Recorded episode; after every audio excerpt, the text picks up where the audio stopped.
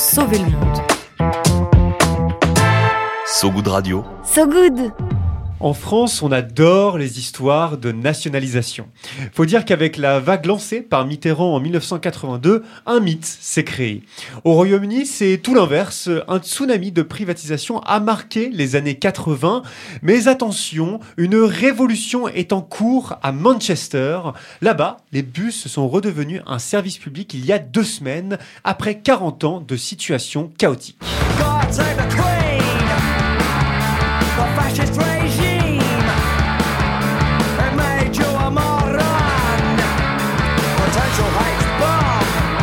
Euh, God save the Queen. Euh, la Queen ici, c'est pas Elisabeth, désolé Elisabeth, c'est Margaret Thatcher, une Queen euh, déchue, dirait-on, sorte de fasciste pour reprendre les mots des Sex Pistols, mais une fasciste néolibérale plutôt, artisane de la privatisation à toute berzingue des services publics anglais.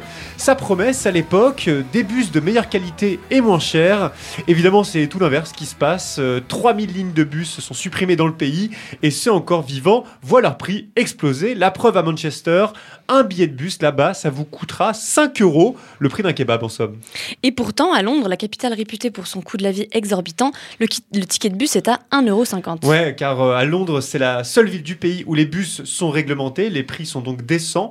Un dispositif euh, dont le maire de Manchester, Andy Burnham, s'est inspiré, notamment par l'obligation de proposer des tarifs abordables, une billetterie simple et des horaires coordonnés. Ça faisait des mois hein, que monsieur le maire voulait récupérer les bus de sa ville, de Manchester mais les opérateurs privés ont contesté sa décision devant les tribunaux. Le jugement est tombé il y a deux semaines. Victoire grandiloquente pour les services publics des transports en commun.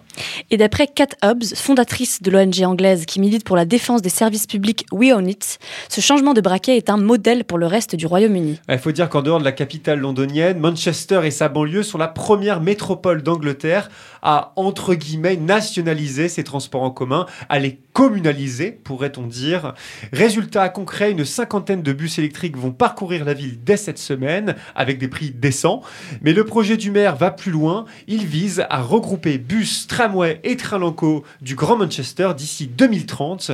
On est loin, fort loin du rapport des Nations Unies de 2021 qui révélait que le Royaume-Uni avait donné une leçon de maître sur la façon de ne pas gérer un service public aussi essentiel que celui des transports en commun.